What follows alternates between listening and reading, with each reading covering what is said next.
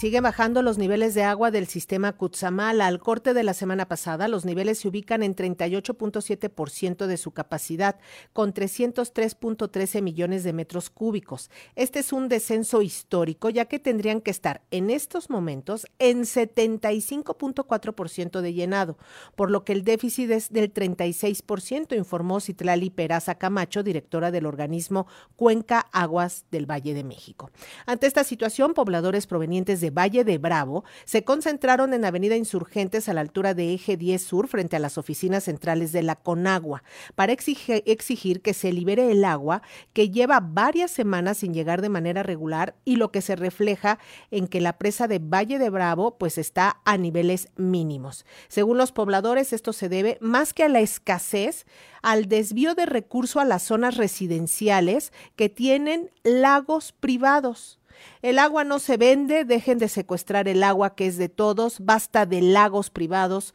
exigimos la liberación del agua secuestrada. Son algunas de las consignas con las que los manifestantes tomaron a esta vialidad Insurgente Sur. En entrevista con Radio Educación, Claudia Suárez, habitante de Valle de Bravo, explicó que esta manifestación la hacen como medida desesperada, pues las autoridades no han parado el desvío de agua ni la urbanización de grandes desarrollos alrededor de la presa Miguel Alemán de Valle de Bravo. Es la tercera marcha que organizamos para solicitar que se atienda y que se declare crisis hídrica, no nada más en Valle de Bravo, sino en todo el sistema Cutzamala, que también se declare una emergencia natural para que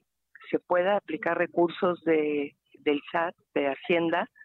y que se reparen fugas en el sistema Cutzamala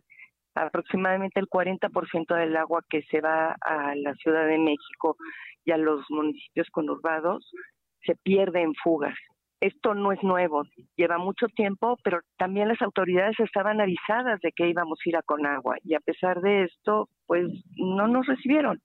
y por eso lamentablemente tuvimos que cerrar insurgentes,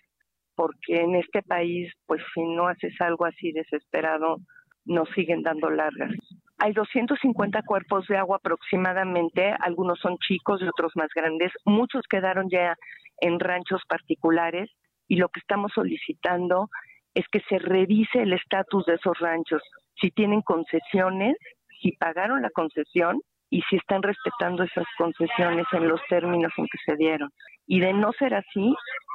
que suelten el agua. La verdad es que hay un problema grave porque están, el municipio está autorizando cambios de uso de suelo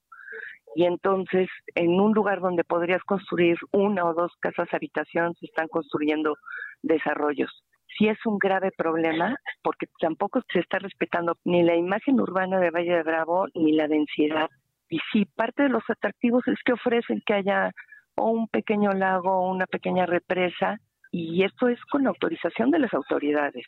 porque las denuncias están ahí, por lo, no una denuncia formal, pero sí hay denuncias de medios en los que hemos alzado la voz para que se atienda esto. Sobre la respuesta que les dio finalmente la Conagua este mediodía, Claudia Suárez explicó que se reunirán nuevamente con la dependencia, ya que es urgente parar este saqueo de agua, pues la presa debería estar por lo menos a 30 metros y actualmente la profundidad apenas alcanza los 10 metros. Lo que nos ofrecen es tener una nueva reunión solo con un grupo pequeño de representantes el próximo 21 de febrero, en donde estará presente Conagua, estará presente Hacienda, la Secretaría de Hacienda, estará presente SACMEX y algunas otras autoridades que tengan relación con el tema para que podamos implementar acciones. Urge implementar acciones y sobre todo declarar esta crisis hídrica para que el gobierno federal suelte los recursos para implementar acción. La baja de turismo ha sido como del 50% más o menos. Muchas de las marinas eh, se están quedando sin poder rentar sus embarcaciones y eso, Valle de Bravo tiene turismo de fin de semana. Entonces realmente son 52 fines de semana al año que se trabaja y ahora no pueden ni siquiera trabajar esos 52 fines de semana porque él lo permite. Estábamos escuchando a Claudia Suárez, habitante de Valle de Bravo.